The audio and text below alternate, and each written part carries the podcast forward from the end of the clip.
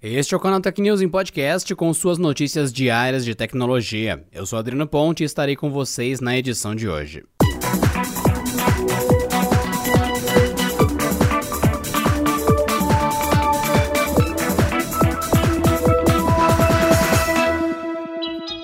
Os trojans bancários se tornaram mais um produto de exportação do Brasil, com os criminosos locais voltando seu foco também para países da América Latina, Europa, além de China e Estados Unidos. Segundo Kaspersky, trata-se de um processo de internacionalização do cybercrime que levou à criação de um verdadeiro sistema de recrutamento e melhoria dos malwares. A empresa de segurança afirma que este é um processo que vem acontecendo pelo menos desde 2015 ganhando cada vez mais força.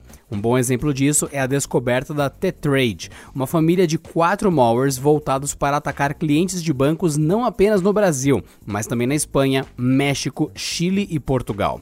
Os Estados Unidos e a China também aparecem na lista dos países cujo interesse está crescendo entre os criminosos. A Tetrade é composta por quatro ameaças, sendo a Guildma a mais antiga, ativa desde 2015. Nessa etapa, a praga aparece com técnicas de ocultação que dificultam sua detecção.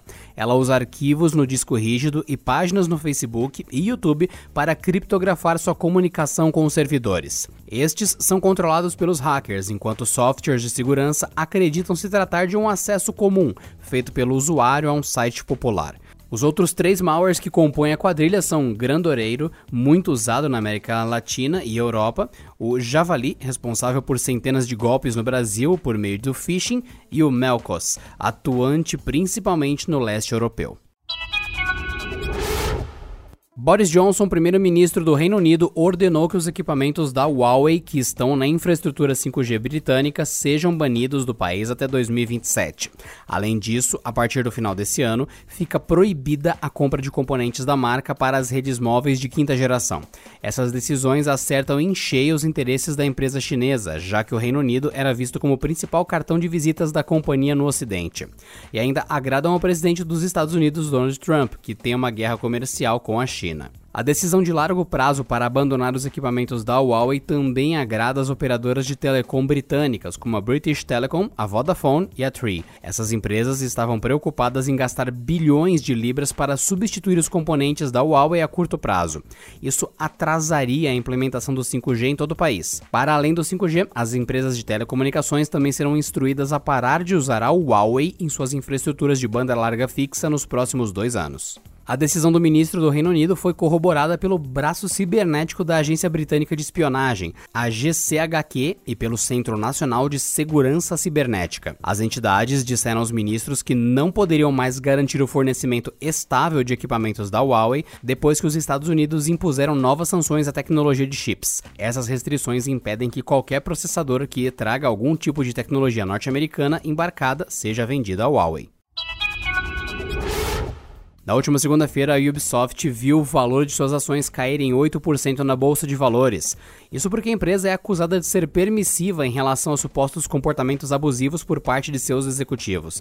No último final de semana, três dos principais nomes da companhia renunciaram seus cargos após serem abertas investigações internas contra eles. O nome mais proeminente é de Serge Hescout, que voluntariamente abandonou o cargo de chefe de criação e está abrindo mão de qualquer relação com a Ubisoft. Ele era a pessoa que poderia aprovar ou enterrar qualquer projeto de jogo que levasse a logomarca da publisher. Seu nome é envolvido nos créditos da maior parte dos títulos da franquia Assassin's Creed, além de outras séries de games como The Division e Ghost Recon. Junto com ele também deixou a Ubisoft Cécile Cornet, chefe global de recursos humanos da companhia.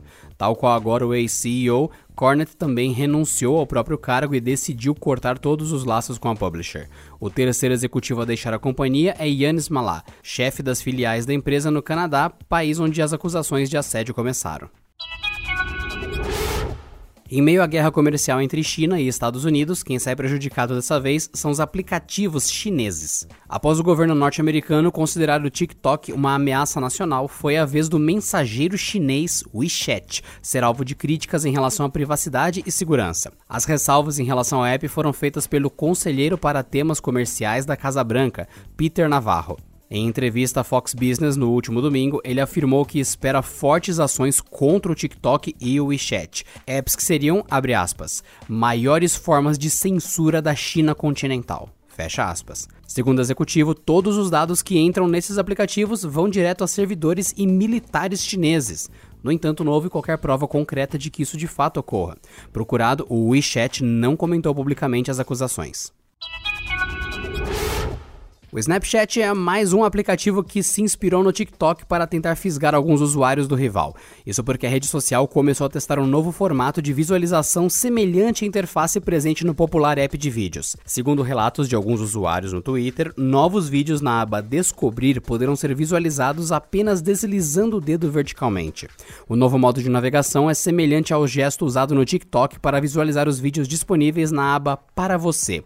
Anteriormente, a interface do usuário do Snapchat era similar ao que vemos nos stories do Instagram, onde o fluxo de conteúdos é seguido na horizontal. Em resposta ao site TechCrunch, um porta-voz do Snapchat confirmou o desenvolvimento da novidade como uma forma de explorar diferentes formatos visuais imersivos para o conteúdo da comunidade.